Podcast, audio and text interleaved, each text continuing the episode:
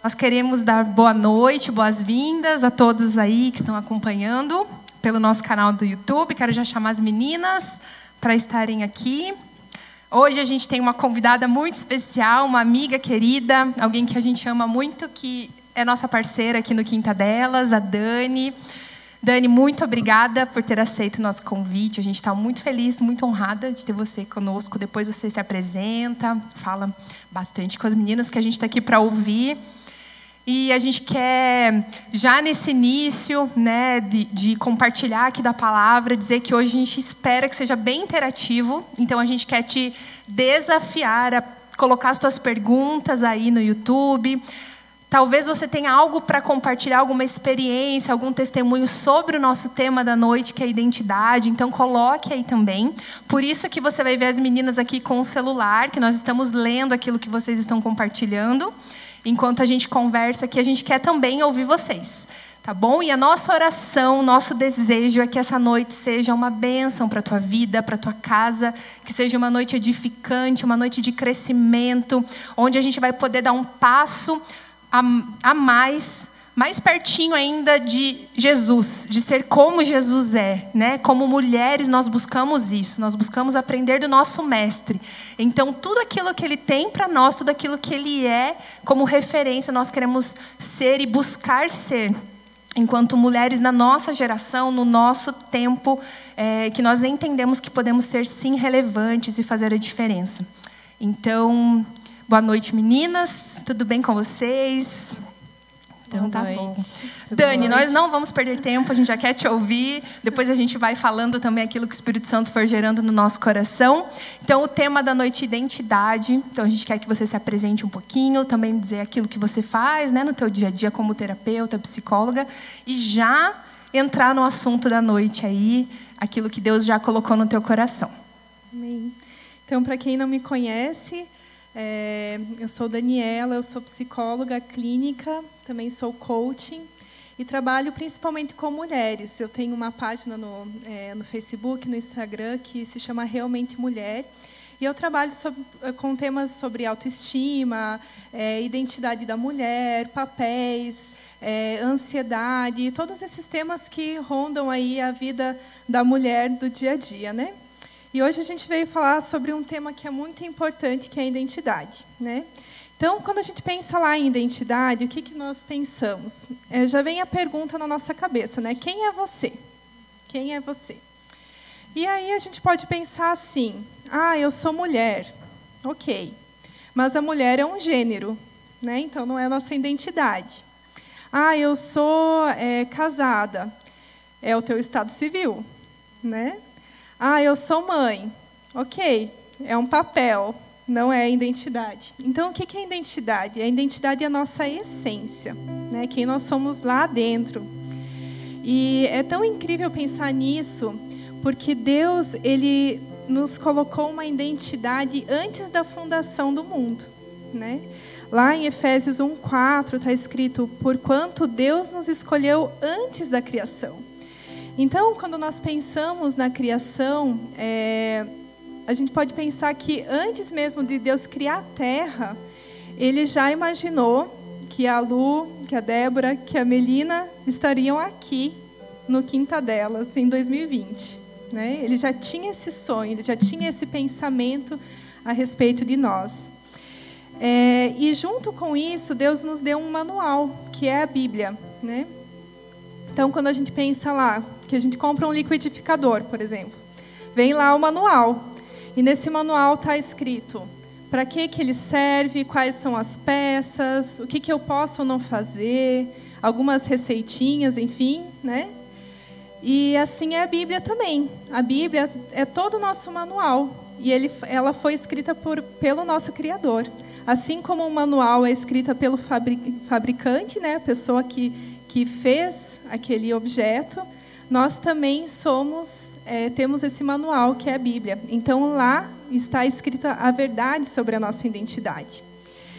É, eu ouvi um pastor esses, esses dias falando, é, fazendo uma comparação de que é como se nós fôssemos um celular.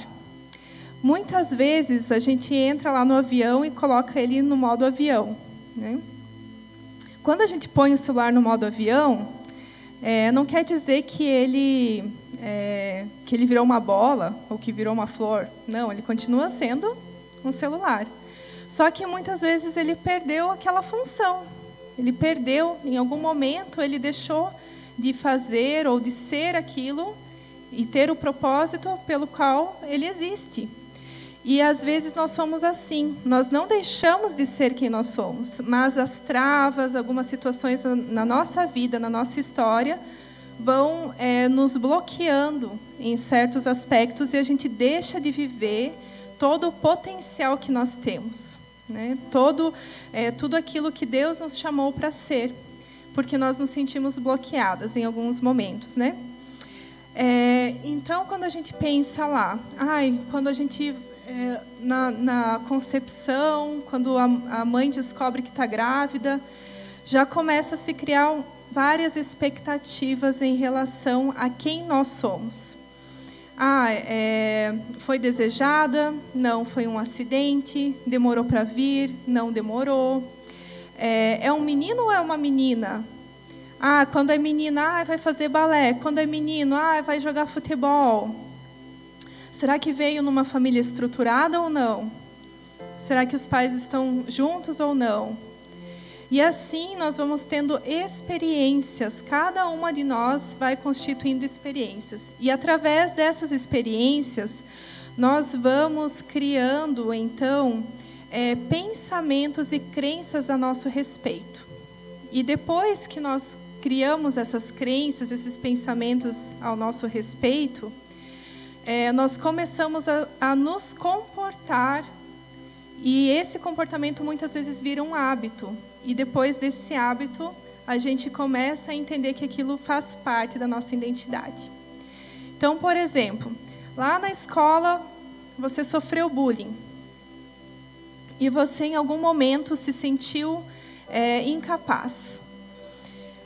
Naquele momento, talvez você criou uma crença esse, essa experiência é, é, uma crença em você. Eu não sou capaz. É um pensamento, é uma crença negativa, um pensamento é uma mentira, né? Um pensamento errado acerca de você mesmo. Depois, quando você cresce, acontece uma generalização. Você começa a pensar que realmente você é incapaz. Isso vai lá para o teu trabalho, vai é, para situações de, uh, de aprendizado, em casa, muitas vezes sou, incapaz de cuidar do meu filho, sou incapaz de cuidar da, da, minha casa. Né? Então acontece essa generalização. E daí, de repente, a pessoa começa a entender que aquilo faz parte da identidade dela. Que ela é mesmo assim, que faz parte do temperamento, que ela nunca vai falar em público ou ela nunca vai aprender um assunto. Né? E começa a se formar uma identidade errada, né? Então, tudo é, gira em torno do nosso pensamento, do que nós pensamos, né? E os nossos pensamentos muitas vezes são construídos através da experiência, né? E por isso que a que a Bíblia daí nos propõe um grande desafio, né? Que é a renovação da mente. Então lá é, lá em Romanos 12, 2, fala assim: Não se amoldem ao padrão desse mundo, mas transformem-se pela renovação da mente, para que sejam capazes de experimentar e comprovar a boa, agradável e perfeita vontade de Deus. Então fala assim: não se amoldem ao padrão, não se conformem, não se conforme com os pensamentos que você tem, inclusive os que você tem a respeito de você mesma porque você pode renovar a tua mente, você pode ser transformada. É isso que fala esse versículo, né? Através da renovação da mente você será transformada e aí então você vai ser capaz de experimentar e comprovar a vontade do Pai a teu respeito, que é boa, perfeita e agradável. Então, o cristianismo, uma base do cristianismo é o arrependam-se lá de João Batista, que na verdade a palavra arrependam-se é o metanoia, que é mudança constante da forma de pensar. E isso que é, o, é o, a grande chave, o grande desafio para nós cristãos, porque nós somos desafiados diariamente né, inclusive como mulheres, a pensar diferente, inclusive sobre nós, ao nosso respeito, porque daí vem as exigências, o que é o ser mulher para nós, né? Então, várias situações da sociedade já impostas, algumas que nós mesmos nos impomos, né, durante o dia a dia, e aí fica o grande desafio. Dani, eu queria é, até te perguntar sobre isso. É, a gente, então, você pode dizer assim, que em Deus a gente nasceu com a nossa identidade perfeitamente definida. E aí, no nosso dia a dia, no nosso crescimento, as coisas vão nos influenciando. Isso. Isso mesmo. Uhum. Então, São tava... os rótulos, né? Isso. Que a gente recebe. Que em algum momento a gente acreditou, né? Sim. Porque isso faz Sim. parte uhum. ali, né? Então, eu estava até falando com as meninas que quando veio esse tema, né, da gente compartilhar sobre identidade, foi bem interessante que algumas coisas no meu dia a dia me fizeram refletir que ainda tem muita coisa para tratar. Porque você fala, não, eu sei quem eu sou em Deus, já estou bem resolvida nisso. Aí acontece alguma coisa, por que, que eu reagi dessa forma? Por que, que eu pensei nisso? Sempre recai nesse lugar de identidade. E aí, nessa semana específica, teve uma situação dessa, porque eu passei por uma fase na minha adolescência bem, já compartilhei isso algumas vezes em testemunho, desafiadora na minha identidade. E eu busquei muito aceitação até eu me identifiquei muito com um, um texto que você colocou lá no perfil do Realmente Mulher, né? Sobre, acho que a síndrome da boazinha. Eu acho que era uma coisa assim. Eu me identifiquei de algo que eu venci, estou vencendo nesse sentido de querer agradar. Eu quero que, eu quero ser agradável. Eu quero que as pessoas estejam bem. Eu não quero incomodar. Um pouco disso assim, por querer ser aceita lá atrás, né? Na minha adolescência, eu queria pertencer ao grupo, eu queria estar no grupo. É, então, essa semana foi interessante, porque eu fui, tive que sair, fui no dentista e eu cheguei um pouco antes.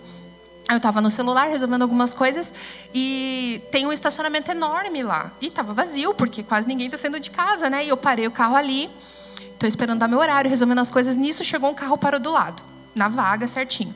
Depois chegou mais outro carro para o lado eu já comecei a ficar nervosa, achando assim: estou incomodando, estou numa vaga que não é minha, eu estou aqui parada no carro ocupando lugar, vai que alguém chegue e precisa do carro, mas ainda falta 10 minutos. Não, mas então eu vou sair para ninguém achar que eu estou aqui pegando lugar de. Sabe, mentiras e pensamentos simples, assim, numa coisa muito boba do dia a dia, mas que me levou a parar e pensar por que, que eu estou sentindo isso, por que, que eu quero agradar, por que, que eu estou achando que eu estou incomodando.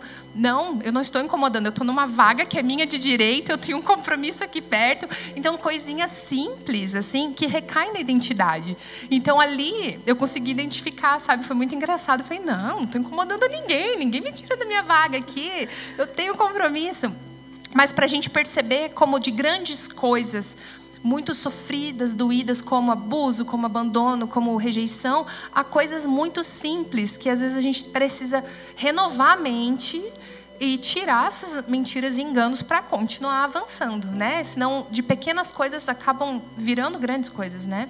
Sim, e, é, e esse é o primeiro passo, né, Débora? Identificar. É, às vezes a gente acha que é fácil, mas não é tão simples assim a gente identificar os nossos pensamentos, né? Então, muitas vezes na clínica eu percebo assim que as pessoas vêm as, é, falando de algum, algum, reclamando, por exemplo, do marido, reclamando dos filhos, né? Ah, por exemplo, meu marido não não me ouve, ele não presta atenção em mim. Ok, então quando ele não presta atenção em mim, quando ele não me ouve, qual é o pensamento que eu tenho a meu respeito? Ah, o pensamento não sei. Deixa eu pensar aqui. Ah, o pensamento é que, ah, não tenho valor, não sou importante, ou não sou tão importante quanto. É, então, a primeira questão é identificar. E às vezes a gente está tão no automático que a gente tem que parar. Muitas vezes eu, inclusive, como psicóloga, né, mesmo trabalhando com isso, eu paro e penso: peraí, se eu estou irritada com isso, por que, que eu estou irritada com isso? Tem algum pensamento aí? Qual que é o pensamento que eu estou tendo a meu respeito em relação a essa situação? O filho me irritou. Ah, mas é, por que, que você se sente tão irritado quando ele faz especificamente isso?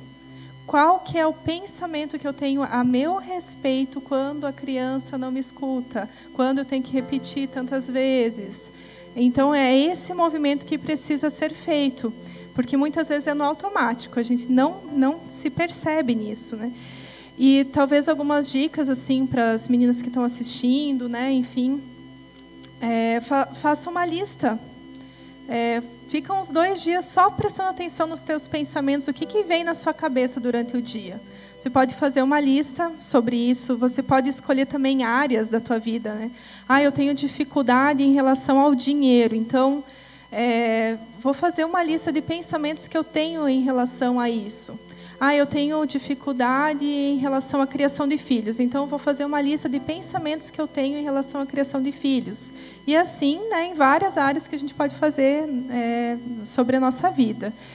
É, e outra maneira de identificar também é o fruto do Espírito.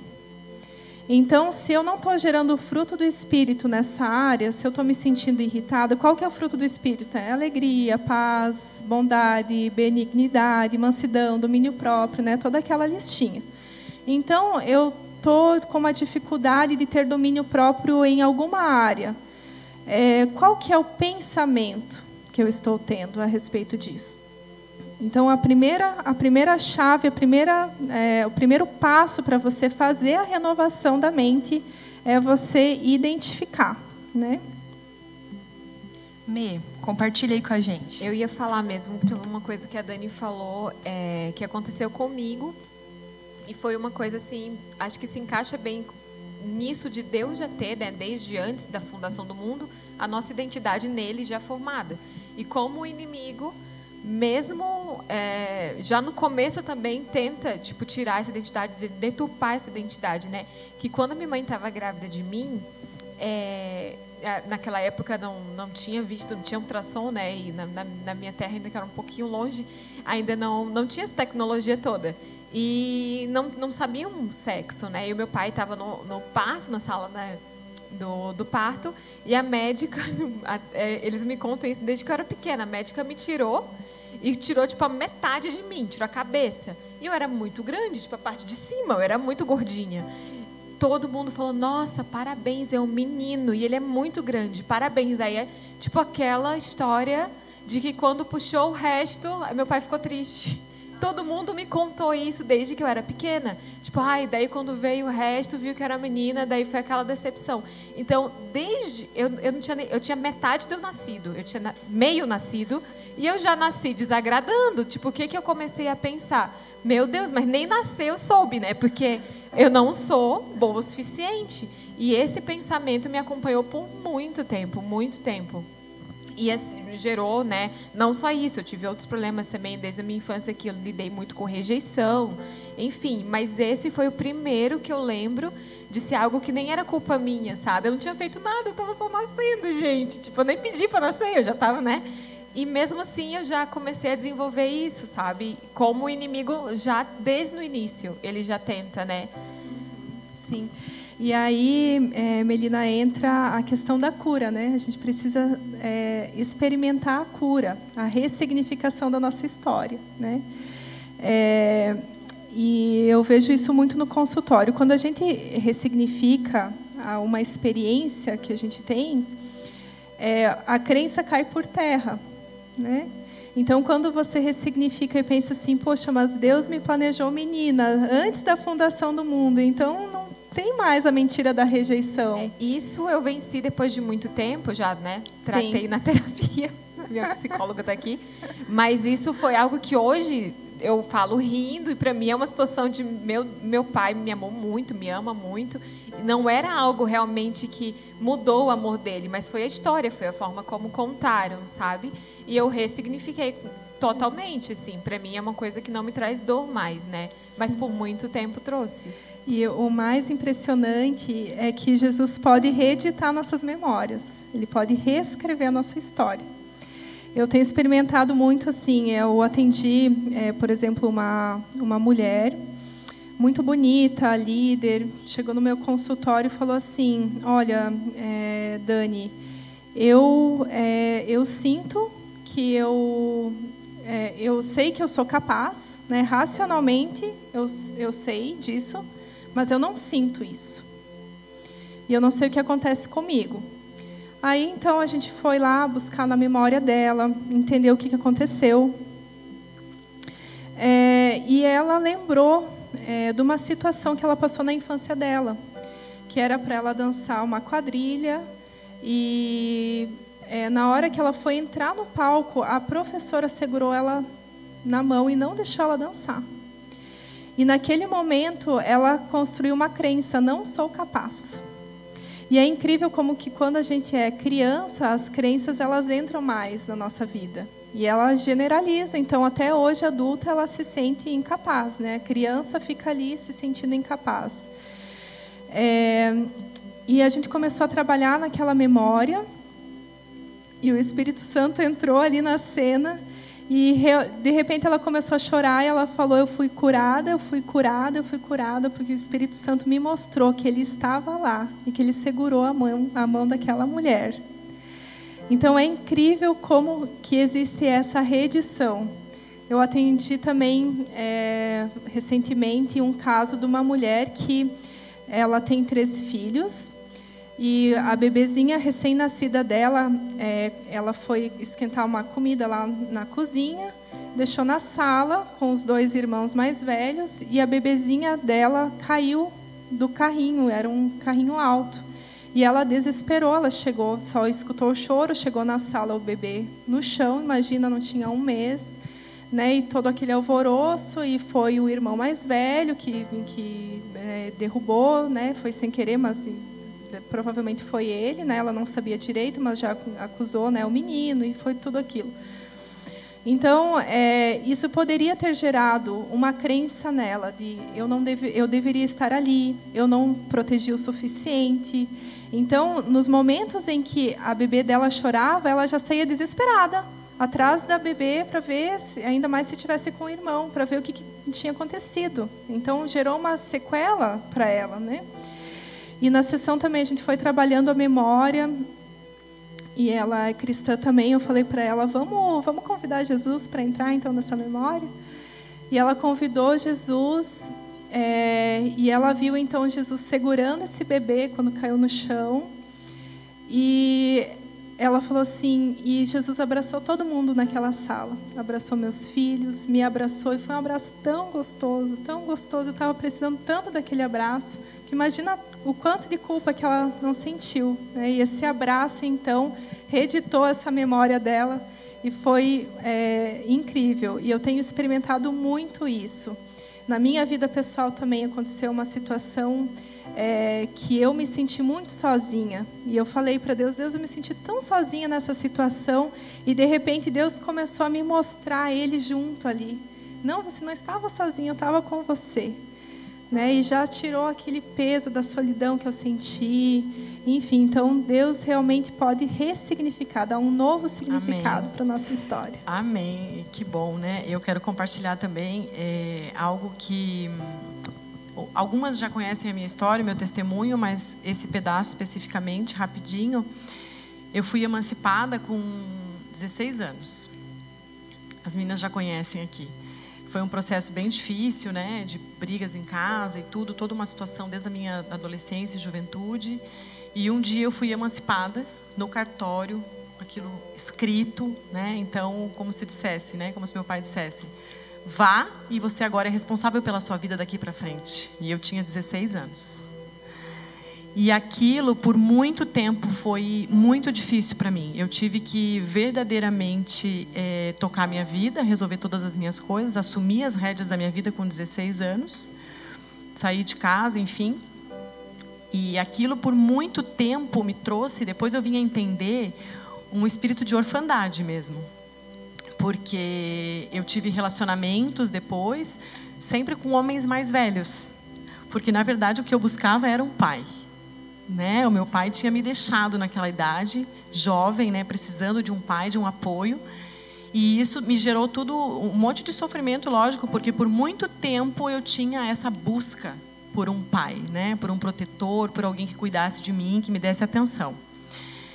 E eu fui curada disso, para honra e glória do Senhor Jesus, numa ministração que falava justamente sobre paternidade e orfandade quando eu entendi que mesmo que o meu pai não fosse o melhor pai na terra, eu tinha um pai, que era Deus. E nessa ocasião em que eu fui curada, foi muito forte.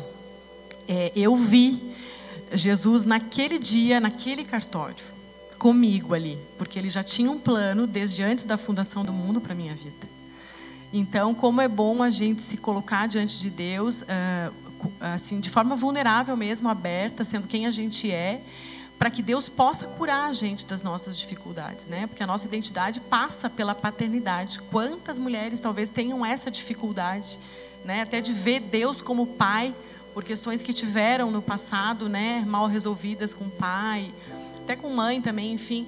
Então, como é importante a gente ser vulnerável, se colocar diante do Senhor, né? E Deus ressignificou tudo isso, né? Eu tive a oportunidade de liberar perdão para o meu pai, de resgatar o meu relacionamento com ele e de entender que eu não precisava de um pai, né? E sim de um marido, enfim, uma outra situação. Então, como é importante isso, né, Dani? A gente está disposta, né, aberta e na presença do Senhor, porque é Ele que vai fazer. Sim, é Ele, né? E buscar essa cura, né, Lu? A gente precisa buscar constantemente a cura, porque a gente é, sempre tem uma arestazinha ali para parar, né? Sempre tem alguma coisinha ainda que pode ser alinhada e pode ser melhor ainda, né? Se tá bom assim, pode ser excelente ainda. Exatamente. Né? E isso veio mais uma situação depois que agora eu estou lembrando aqui que o Espírito Santo está me trazendo. Como eu tive que resolver as minhas coisas desde muito cedo, eu tinha que provar que eu ia dar conta disso. Então eu foquei a minha vida, 20 anos da minha vida, no trabalho. Sabe? Em ser a melhor profissional, em buscar uh, conquistar as coisas, é, ser realizada profissionalmente. E isso depois me trouxe também algumas questões, até como mãe. Porque eu não conseguia me dar o direito de curtir a maternidade, ou de ficar. Até hoje, é, ainda é um pouco assim, de ficar um dia, às vezes, em casa descansando, a cobrança de achar que você tem que fazer, tem que cumprir, tem que dar conta. Né? Então, isso tudo é fruto ainda daquela situação de você tem que ser responsável pela sua vida a partir de hoje. Mas hoje eu vivo uma outra situação, mas aquilo ainda às vezes vem, né? Do tipo, como que eu vou ficar uma tarde em casa, não preciso trabalhar? Né? Como? Então, todo dia a gente tem que estar ligada mesmo nos nossos pensamentos, né? Para deixar Deus curar mesmo.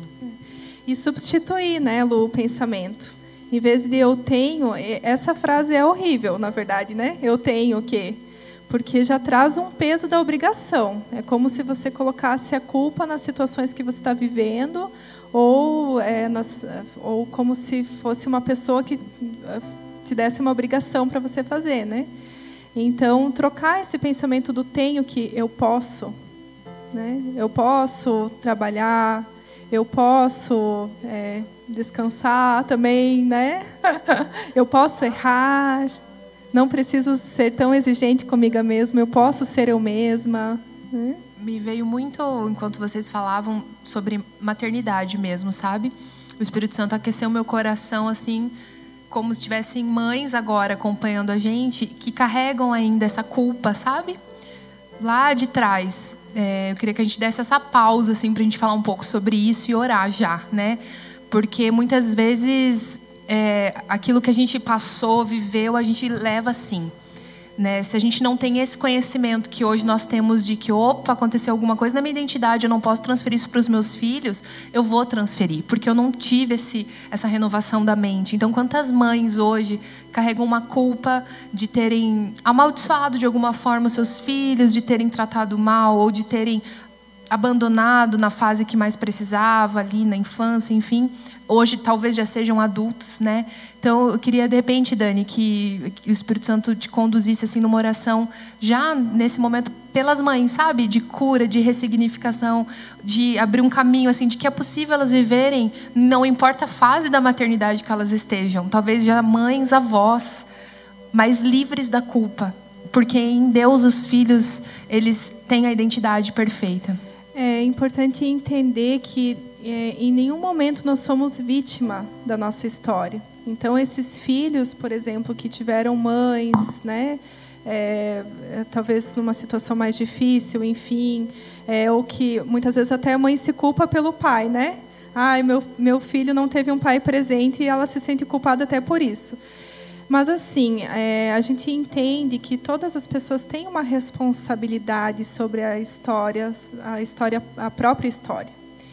É, então, esses filhos têm condições, sim, de buscar ajuda, têm condições de serem curados, né? É, e, e, e tem que partir deles também essa responsabilidade. Eles têm uma responsabilidade pela vida deles também. E a culpa ela não é, não vem de Deus, né? A culpa é uma mentira, é um pensamento que veio depois da queda, antes da quando a gente estava no jardim, né? Quando é, Adão estava no jardim junto com Eva, não existia a culpa. Então, é, eu acho que é muito mais a confiança é, em Deus e a esperança de que Deus está cuidando, né? que Deus vai suprir, que Deus vai, é, vai é, direcionar esses filhos. Né? Uhum, sim, vamos orar então. Senhor Jesus, muito obrigada, Pai. É, obrigada por estarmos aqui, Senhor. Obrigada por esse discernimento, Pai. Nós declaramos agora, Senhor, uma nova identidade como mães é, que essas mulheres que estão sentindo culpa agora, Pai, que o Senhor toque o coração delas, Pai. E mostre, Senhor, quais são os planos, quais são os teus projetos em relação aos filhos, Deus. Vai trazendo intervenções, Senhor, na vida delas, Pai, na vida desses filhos, Pai. Que o amor, Senhor, é, gerado, Senhor, é, nelas através do Senhor, Pai, possa suprir essa falta agora, Pai. Que elas se levantem, Pai, agora como guerreiras, Senhor, em oração, em súplicas a Ti, Deus confiando, Pai, que o Senhor pode ressignificar a história dos filhos, que pode reeditar essa história desses filhos, Deus. Traz cura a esses corações, Pai. Vai movendo, Senhor. Tira, Senhor, toda a culpa, Pai. Tira essa culpa, Senhor, que paralisa, Pai, e derrama, Senhor, o teu amor sobre a vida dessas mulheres, Senhor, e desses filhos, Pai, porque o amor lança fora todo medo. Então, todo medo, Senhor, dessas mães, que essas mães têm sentido em relação aos filhos, Senhor, nós anulamos agora em nome de Jesus, Pai, porque nós sabemos, Pai, que o teu amor, Pai, é, é, muito além da nossa capacidade de pensar, vai muito além, Pai. E nós declaramos, Deus, em nome de Jesus. Amém. Amém. Mei, como é que tá o YouTube aí? A gente tem uns comentários aqui. Deixa eu ler. Ah, tem um que a Flávia falou que sente exatamente o que, como você, como você falou da vaga lá, que sente exatamente essa culpa, né? Eu acho que é nesse sentido, assim falou assim, ó, gente, sinto exatamente o que a Débora falou. É, também aqui a, a, a Esté falou, glória, Jesus pode reeditar nossa memória e reescrever nossa história, que foi uma frase que a poderosa mesmo essa frase, gostei, vou, vou usar. E tem muita gente é, repetindo, né? Sou filha amada, Flávia falou, sou filha amada, desejada, planejada pelo Senhor. E as meninas estão conversando lá, interagindo com Amém. Elas. Meninas, é isso. Hoje a gente crê nisso, né? Uma noite livre da culpa, né? Toda culpa é desmascarada, então a gente reconhece, a gente identifica, mas a gente decide viver livre, né? Uma coisa também meio queria que você compartilhasse, porque a meia todo, acho que muita gente conhece, né? E sabe que a minha mãe, tem a Betina. E dentro disso, né? Dentro disso que a gente tem falado de maternidade, você contou um pouquinho do teu testemunho ali da infância, de como foi, de que hoje isso já já não te traz mais dor. Em algum momento da tua maternidade, assim, quando a Betina nasceu, você se deparou em alguns momentos tendo que é, vencer ainda algum pensamento, alguma coisa ah, assim? Vários, né? Muitos, muitos, principalmente porque eu tive muita dificuldade na minha infância com isso, né? Com, com a relação com a minha mãe. Então, é, para mim, foi um processo de cura muito grande entender que eu conseguiria ser uma boa mãe, né? Mesmo não, não tendo é, é, essa referência tão né, da maternidade, sim. Então, eu uma coisa assim que eu tinha muita dificuldade, mas isso era eu já eu já sabia desde que eu me converti e comecei o processo de cura antes da Betina mesmo. Eu já sabia, eu tenho que cuidar com a superproteção, eu tenho que cuidar com a superproteção, porque a minha tendência era tipo não vou deixar ela sofrer, né? Meu pensamento, nossa, como que alguém pode, não, jamais não vai sofrer. Isso eu já identifiquei antes de ficar grávida, tipo, eu preciso começar a trabalhar isso. Então tive meu processo de cura é, o, quando a Betina, tipo, ah, a Betina chorava, eu já ia em cima, que a Madani falou, tipo, ah, começou a chorar, já ia em cima, já pegava no colo. Chorou, eu não podia chorar. Para mim, tipo, chorou, tenho que dar é, carinho, tenho que proteger, tenho que, ela tem que entender que a mãe dela tá aqui quando ela precisar. Então eu tive que adaptar isso, né? Tipo, entender minha filha, ok, você acontece, a gente sofre, o mundo não é fácil e tal, tô aqui, beleza, mas levanta e vamos de novo. E graças a Deus, Deus me ajudou nisso. Eu consigo disciplinar, vai ficar de castigo. Tá lá os prantos sentado no, no, no castigo, olhando para mim. E eu, Senhor, mais um minuto, mais um minuto, só mais um minuto. E, tipo, quem tá de castigo sou eu, né? Que eu tô tendo que, tipo, não, tudo bem, mais um minuto. Mas o meu coração tá ali, tipo, né? Então, muitas coisas, assim, eu, eu tenho que tenho conseguido ressignificar na maternidade. Uma coisa que que eu nunca imaginei que eu ia ouvir na minha vida era: ó, oh, nossa, você é uma ótima mãe. Nossa, eu nunca imaginei que você seria uma boa mãe. As pessoas já falaram isso para mim. Nunca imaginei, mas por quê? Porque eu tive uma história muito difícil nessa área. E eu creio que originalmente o plano de Deus era que desde o começo eu fosse uma boa mãe, mas o inimigo tentou muitas vezes tirar várias coisas de mim, né? Enfim, da minha identidade tal, das, minha, das minhas funções, das minhas capacidades, das minhas habilidades e que hoje estão tão retor tão retornando, assim, né? Então, eu acho que é isso. É, e, e, Deus ressignifica a nossa história de uma forma que é exatamente nas áreas que muitas vezes nós somos mais é, lesadas, né? Ali é que Deus entra com a misericórdia, é ali que nós somos usadas, é ali que Deus restaura a nossa história. É incrível como, geralmente, nas áreas que mais nós somos afetadas, Deus é, faz tudo novo, realmente, né? Super abundante, né? Super abundante. Uhum. E algo muito importante também para a gente pensar, é, que eu vi ali que a, ela colocou, né, sou filha amada, enfim, começou a fazer declarações em, em, a respeito da vida dela, é que a gente também precisa fazer essas declarações a nosso respeito. E o que, que é a declaração? A declaração é você falar com fé, né? Você crê realmente que aquilo vai acontecer, né? Então, quando a gente pensa lá na, na palavra, né, tudo que pedirdes será feito, né? Crendo, recebereis. Inclusive na nossa identidade. A nossa, nós somos co-criadoras, né? Através da fé, nós podemos gerar vida. A nossa boca fala milagres, né? Gera milagres. Nós somos geradoras de vida e gera milagres, inclusive na nossa identidade. Às vezes eu fico olhando as pessoas assim que eu acompanho e fico pensando assim, nossa, será que ela tem noção do milagre que aconteceu na vida dela? Eu acho que ela não tem noção, porque é um milagre realmente quando a pessoa começa a perceber a identidade dela em Deus. É um milagre.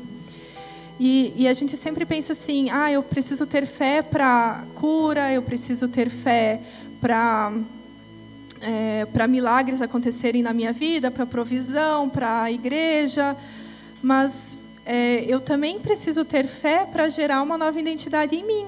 Então eu também posso usar a minha fé para declarar verdades ao meu respeito. Né? Exatamente, é isso que eu queria falar também, até para complementar o que tu está falando, Dani. É, e o inimigo tenta, de todas as formas, tirar essa autoridade sobre as nossas vidas porque a gente tem é, muita coragem, ousadia para declarar coisas sobre a vida das pessoas, orar sobre os nossos filhos, mas como é difícil para a gente declarar sobre a nossa vida, quem nós somos, né? É, como é difícil a gente falar para a gente mesmo, eu sou linda. Simples, simples de tudo. Eu sou linda, eu sou amada, eu fui desejada, né? Eu sou competente. Então isso é um exercício. E, e faz isso na frente do espelho para você ver. então, assim, realmente o inimigo sempre vai tentar nos sabotar nisso, né? E é a base, é a gente começar a declarar sobre a nossa vida, para que a gente possa mudar a nossa mente, a nossa forma de pensar, né? Sim. E foi feito um estudo científico de que se a pessoa declara durante 60 dias algo sobre a vida dela, realmente ela começa a mudar de comportamento. Eita Deus. É, mas é declarar realmente. Então, é colocar aquela listinha lá do lado do espelho. Ia de falar manhã, da listinha do lado do espelho. Exatamente. Começar a declarar né, sobre a vida, principalmente em áreas que você tem mais dificuldade. Né? Exato. E assim, e buscar isso em Deus. É, quais são as verdades que o Espírito Santo tem a meu respeito? Né? A Bíblia é o manual, então a gente pode achar também muitas verdades aqui na Bíblia. Mas muitas vezes Deus quer falar é, de, de maneira particular com a gente. Então pergunte, né? Pergunta ao Espírito Santo quais são as verdades. Só mais uma coisinha, porque agora eu lembrei também disso que a Dani falou. É, muita gente fala para mim ao longo da minha vida e agora mais parece sobre a questão da alegria, né? Que é algo que as pessoas percebem em mim.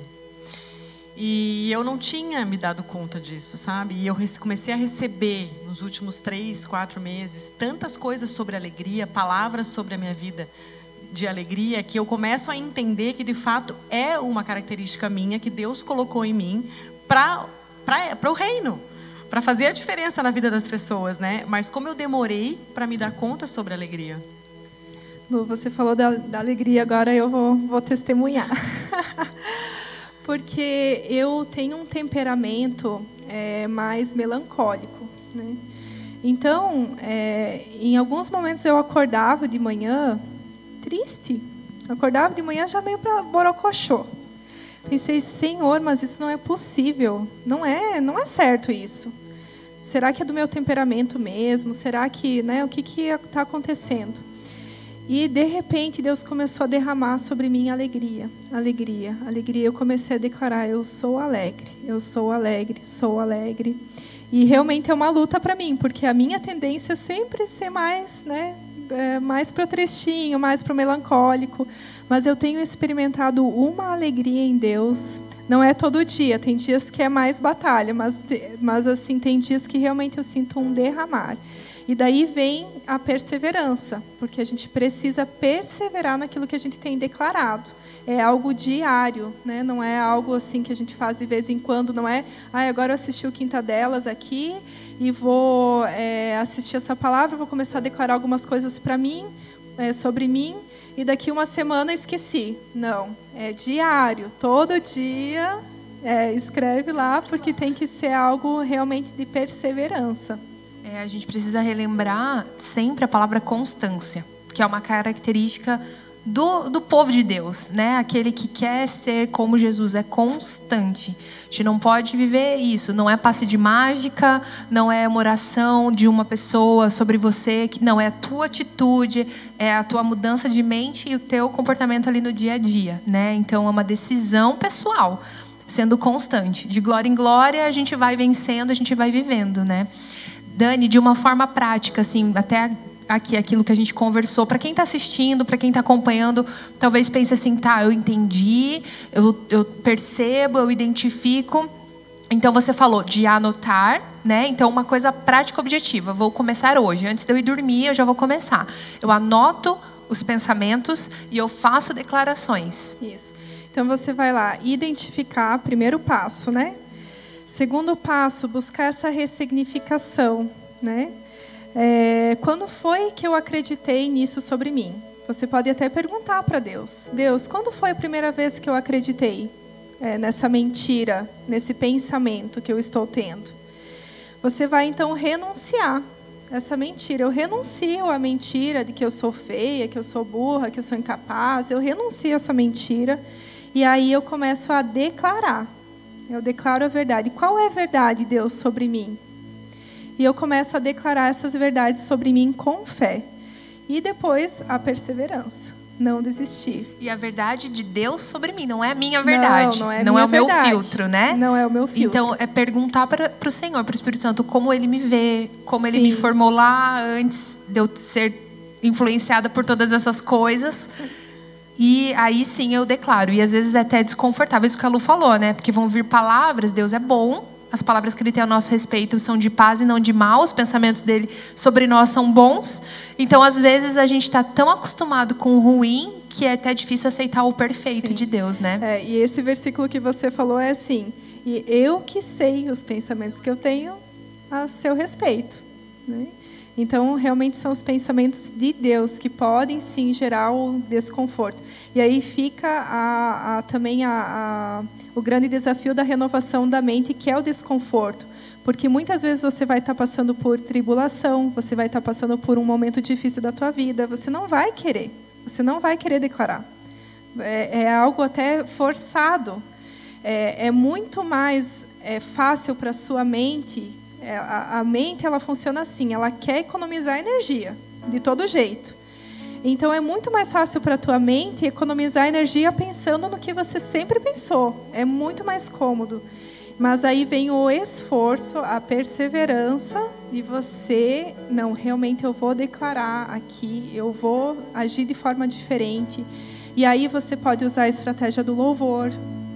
Pega uma música que fala sobre isso. Se você não se sente filha, pega uma música que fala sobre ser filho é, algo que tem a ver com a declaração, ah, você sente medo, então é, pega uma música que fala sobre isso, sobre o vencer o medo, enfim, né? E vai declarando através do louvor também, através da oração, da palavra. E é algo até, Dani, que também é um processo, né?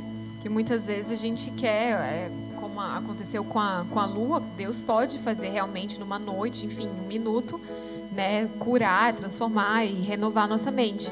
Mas é um processo, né? Esse caminho que a nossa mente faz foi muito tempo que ele fez. E aí o, que acontecia comigo é que eu já estava no meu processo tipo avançado de cura, estava no modo avançado, mas eu tinha uns gatilhos, sabe? Tipo acontecia uma coisa que já me, me fazia voltar. Daí parecia que eu regredia por uns minutos assim. Daí eu tinha que voltar para o caminho de novo. Tipo comigo era muito na questão da rejeição, enfim, sempre foi da incapacidade. Então, tipo, ah, alguém falou isso, tipo, uma crítica pequena, realmente alguma coisa assim. Coitado, meu marido, ele sofreu muito com isso. É, aí eu falei, nossa, já não sou capaz. Ah, tudo bem, então, faça você.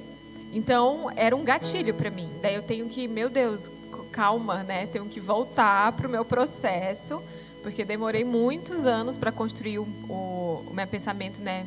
a meu respeito e agora eu vou ter que desconstruir o meu pensamento que eu tinha a meu respeito. E tem um comentário até para você aqui, ó. Essa Dani é uma linda. Eu amo ouvir ela falar. Unção até nas vírgulas, gente. Isso é muita unção. Isso foi a Sá falou, unção até nas vírgulas. Daí a Claudinha falou também, ó, vamos declarar Vamos buscar em Deus quais as verdades que o Espírito Santo fala sobre nós e antes de sair de casa, declarar essas verdades em nome de Jesus. Antes de sair de casa, diria até antes de sair da cama, né? Porque às vezes até para sair da cama tá meio difícil. Não, e por isso que é bom escrever mesmo, né? E só para compartilhar aqui, Gálatas 4.3 diz assim: Somos filhas através do sangue de Cristo e herdeiras de tudo que é de Deus através de Jesus Cristo. Então nós já somos filhas, já somos herdeiras através de Jesus Cristo, né? Então tá aí já uma declaração para a gente já colocar em prática a partir de hoje. Somos filhas e herdeiras de Jesus. Declaração poderosíssima. Uhum. E eu é, anotei aqui também Filipenses 4:8 é, que fala sobre os nossos pensamentos, né? Então, quanto ao mais, irmãos, tudo que é verdadeiro, tudo que é honesto, tudo que é justo, tudo que é puro, tudo que é amável, tudo que é de boa fama, se há alguma virtude, se há algum louvor nisso, pensais. É, muitas vezes a gente precisa fazer a, é, o, o movimento da gente cortar os nossos pensamentos. Então, se eu começo a pensar coisas ruins a meu respeito, eu preciso fazer o quê? Ir lá e cortar. Para, parou, né? Vamos lá, vamos renovar, não ficar alimentando, porque se a gente alimenta um pensamento, vai longe, vai muito longe, né? Você está aqui às vezes e está pensando numa coisa que vai acontecer lá no futuro, né? Sendo que nem aconteceu, a tua verdade ainda nem né? A tua verdade é, é você aqui agora. Então, é, é, fazer esse, esse corte realmente no pensamento, não deixar ele fluir tão longe, né? Deixa fluir para as coisas do alto, né? Deixa ele fluir para para Deus. Dani, desculpa, Deck, uma coisa que me veio agora que a gente tem falado bastante no Quinta delas, eu acho que tem muito a ver com identidade, é a comparação. É, então, ó, foi de Deus. É, como acho que isso, você podia falar um pouquinho sobre qual a ligação disso com a identidade?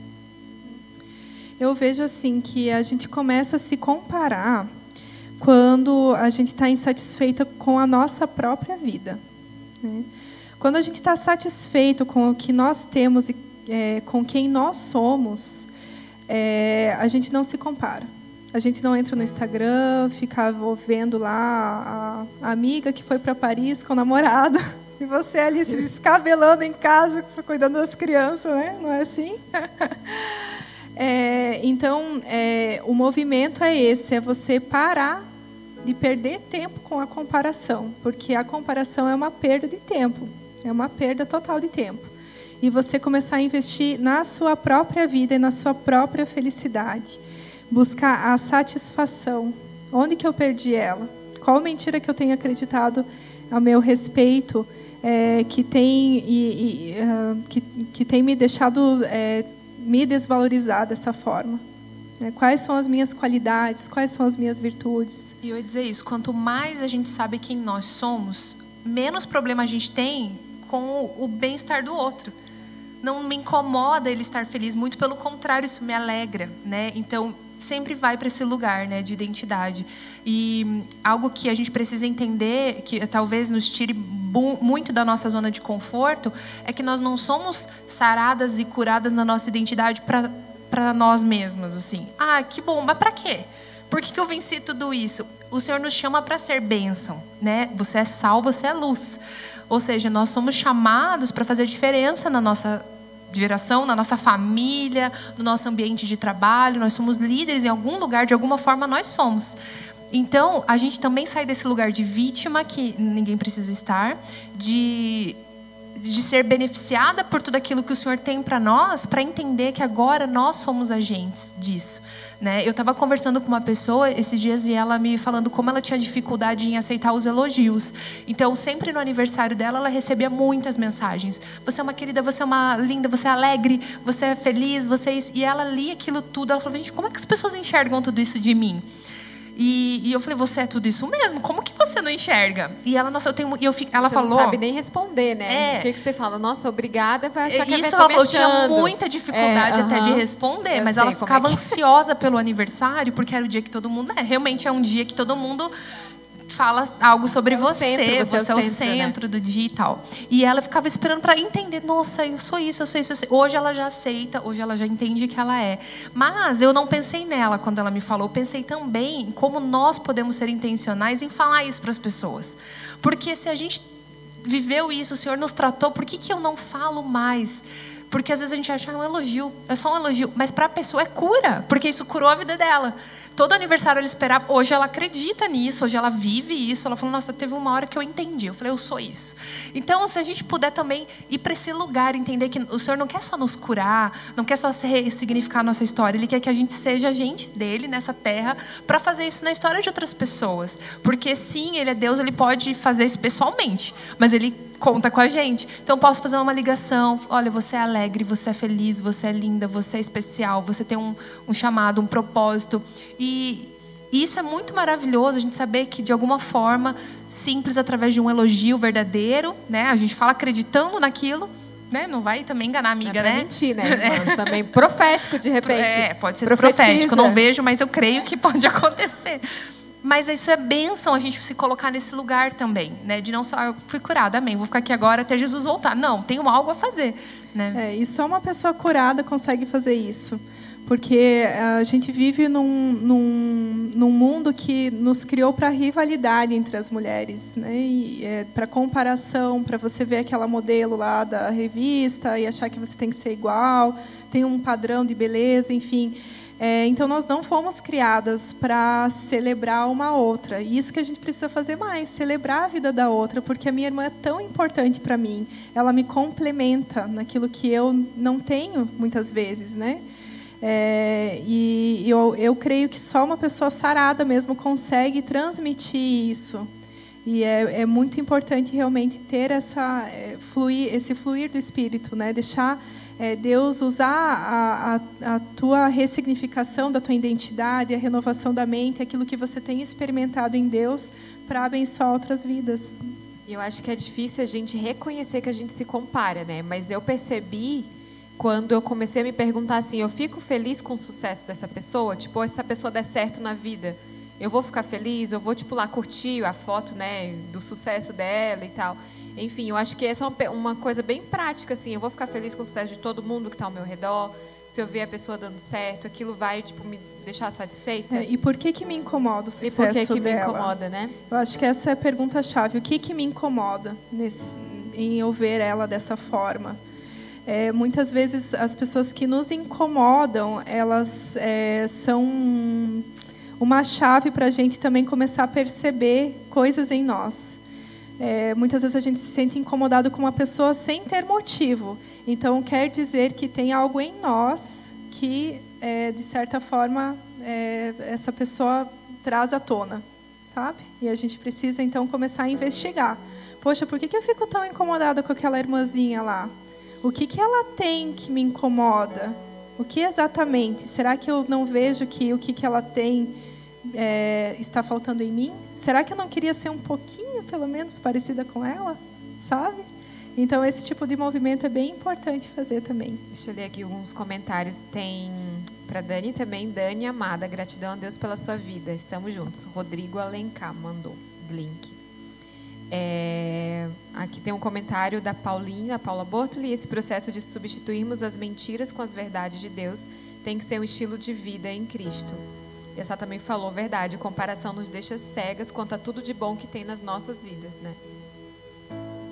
Dani, uma coisa também queria que você compartilhasse, que quando você veio aqui no nosso Quinta Delas, ano passado, você falou sobre paternidade e algo mudou a minha vida ali que você falou. Eu queria que você é, relembrasse, porque tem a ver com identidade.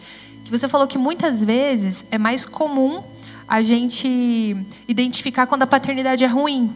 E aí a gente troca isso, não, então Deus é bom, então meu pai até errou nisso, nisso, nisso, mas Deus não é. Mas e quando o pai é bom, a gente limita Deus nessa bondade. Aquilo foi virou uma chave, porque eu tenho um pai muito bom, assim, eu não tive problema disso. E aí eu identifiquei que eu limitava Deus nisso. E você falou, não, Deus não é bom, Deus é perfeito, Deus é muito, muito bom e tal. Então isso várias vezes também precisa ser renovado na minha mente. E eu acho que que é exatamente às vezes o bom o, a nossa aquela coisa da infância uh, talvez tenha alguém em casa hoje pensando não mas eu não lembro agora de nenhum trauma mas a gente joga isso para Deus para Jesus para o Espírito Santo e acha que o razoável é o normal e Deus tem o sobrenatural para nós né queria que você falasse É. um pouquinho disso É, a, a base da renovação também é inconformidade, né? Não nos amo, não, não, a gente não pode se amoldar, né? A gente não pode se conformar.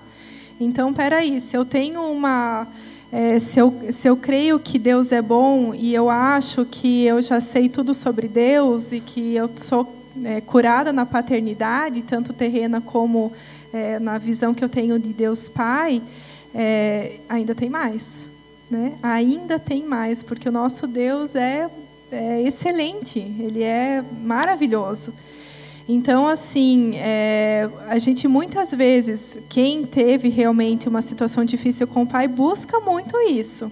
Busca a identidade na proteção, na provisão, na direção, que são todas as características que Deus, é, que, que Deus Pai nos apresenta, né? É, só que daí a pessoa que tem um pai bom, ela acaba ficando naquilo, no razoável. Ah, tá bom aqui. É, eu tive um, um, um pai bom, então eu não preciso ser curada na paternidade de Deus. E muitas vezes precisa sim. Aí vem a questão da humildade, de você se colocar, Senhor, som do meu coração no mais profundo, vê se há em mim algum caminho mal, né? vê se há em mim algum pensamento errado a respeito disso porque eu não quero o bom, eu quero o excelente. E aí a pessoa que tem um pai é, bom, muitas vezes ela se culpa.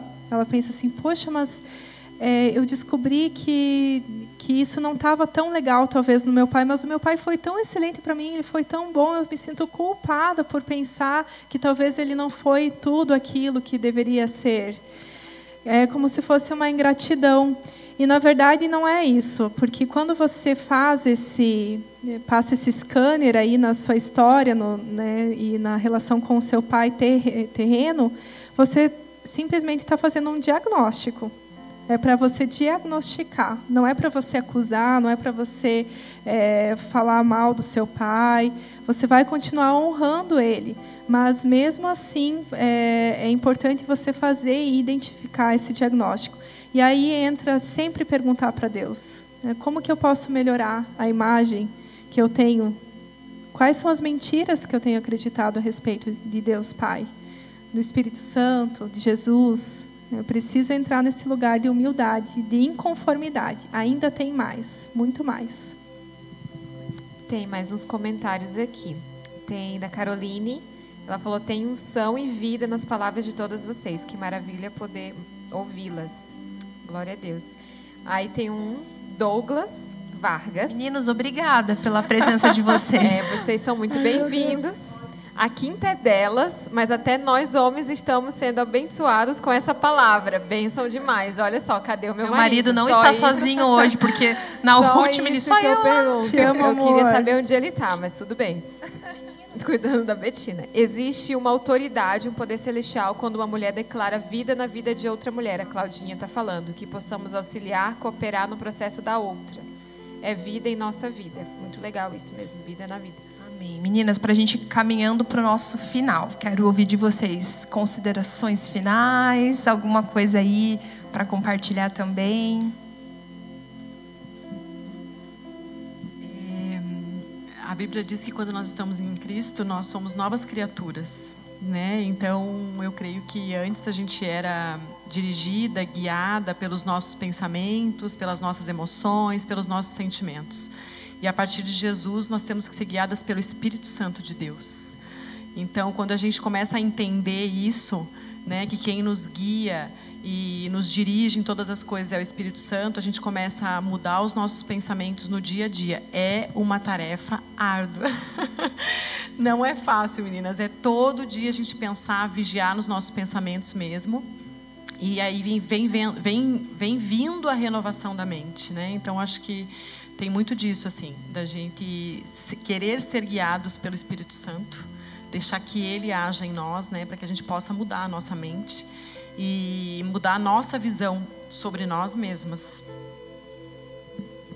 Deixa eu só ler um comentário aqui que foi sobre isso que a Débora falou, do pai bom, né? A Marcele está falando, eu tenho, eu tenho um pai maravilhoso na terra que me ama muito. E saber que Deus me ama ainda mais é maravilhoso. Tipo, ela tem já uma régua alta, então realmente é maravilhoso saber que Deus excede isso, né? Eu posso compartilhar uma coisa. É, quando eu estive no Quinta Delas também, teve um testemunho de uma mulher. Estou para falar o testemunho dela, né?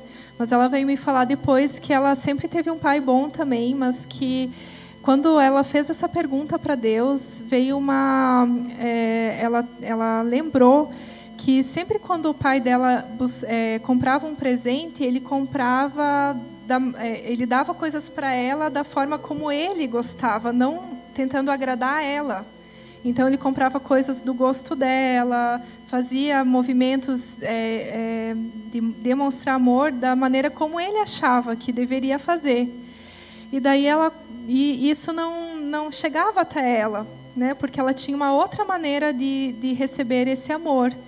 E ela começou a perceber que ela fazia esse movimento com Deus Pai também. Que ela pensava assim: ah, eu vou pedir isso, mas Deus vai me dar o que Ele quiser, não vai me dar exatamente aquilo que eu quero. É, então, às vezes, é tão sutil, né, é tão pequenininho, mas faz uma diferença enorme na nossa vida quando a gente se põe nesse, nesse lugar para perguntar humildemente, mesmo que a gente ache que a gente é curado e sã e tudo mais, ainda tem mais. Deus ainda pode se revelar de uma forma ainda melhor. Hum?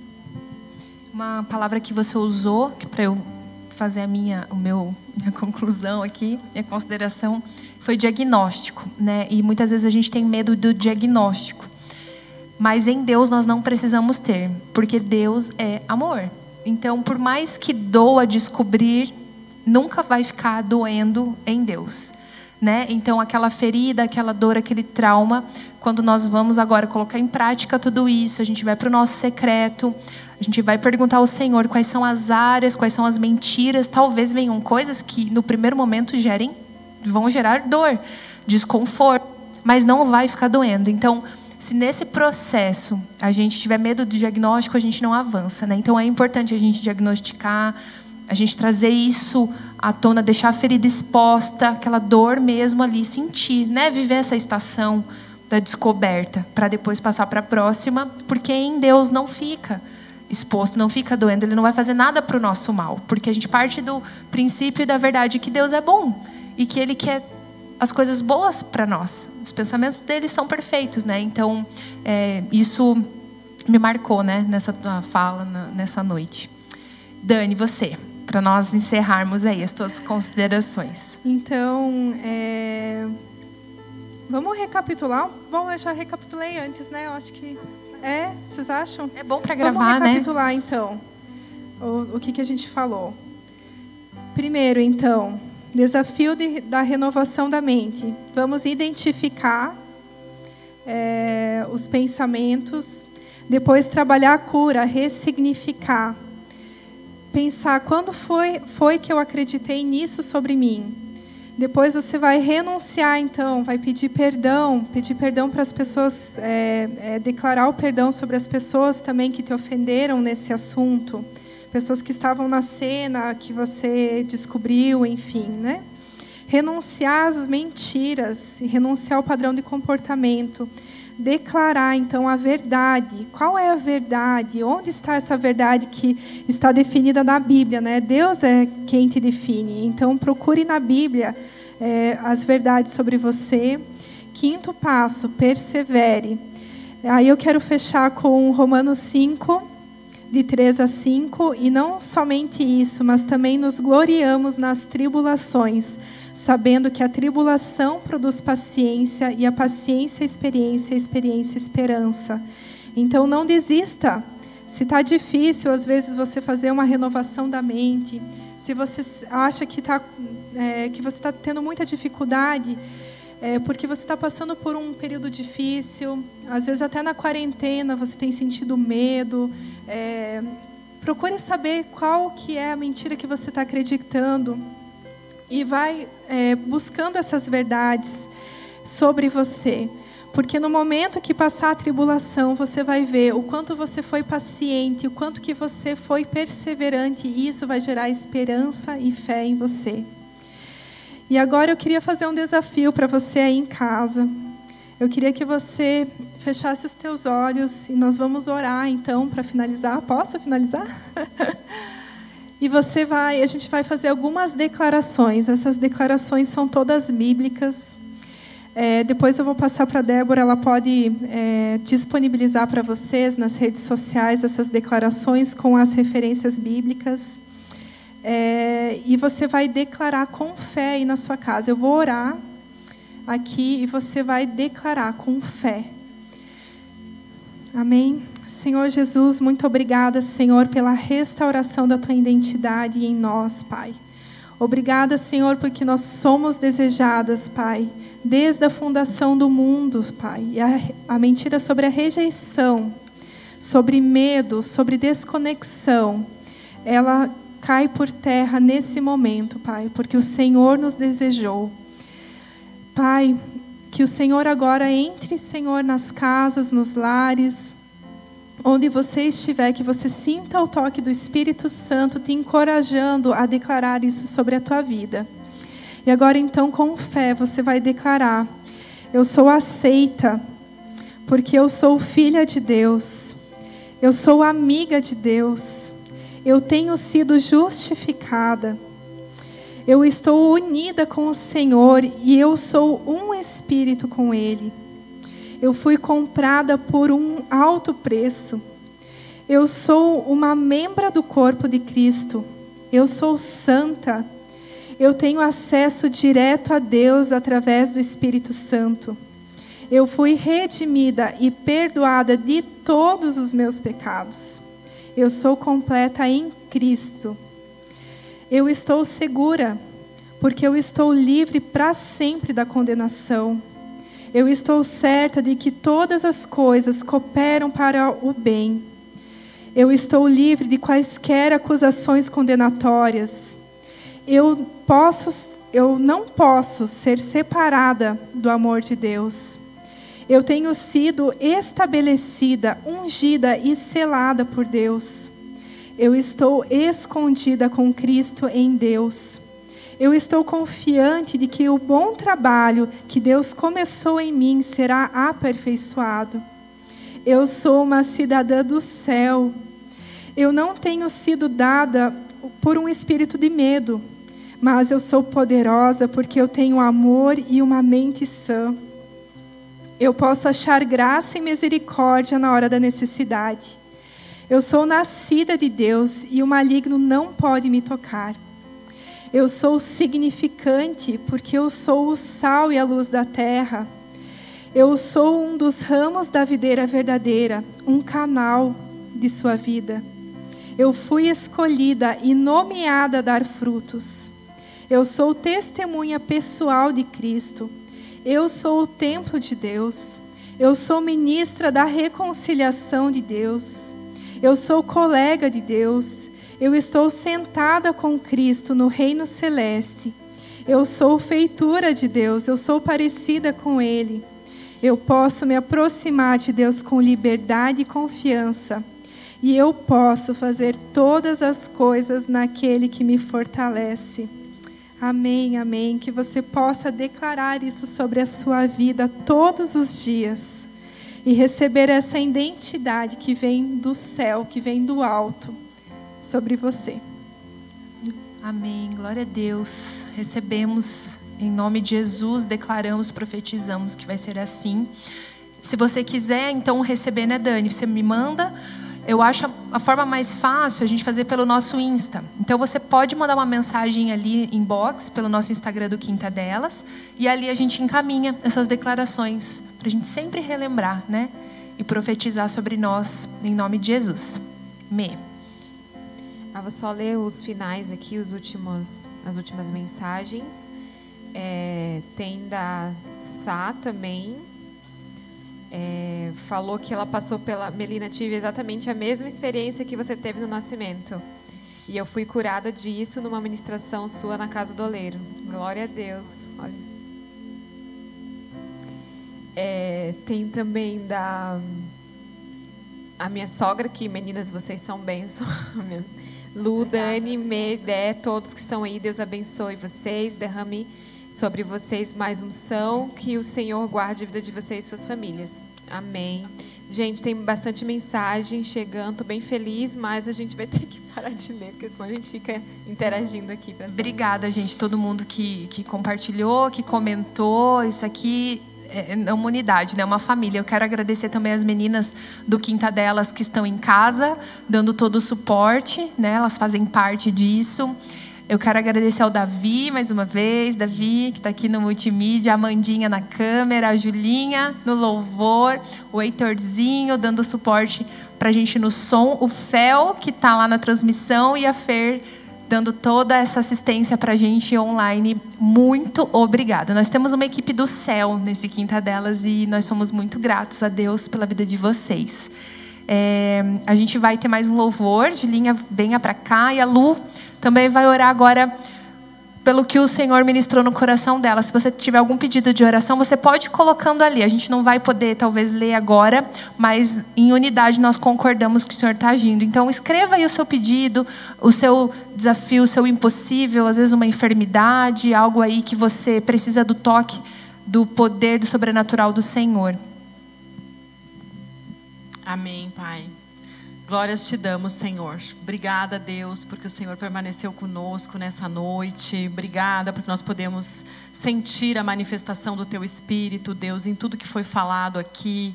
Obrigada, Pai, porque o Senhor se move em nós e através de nós, Pai.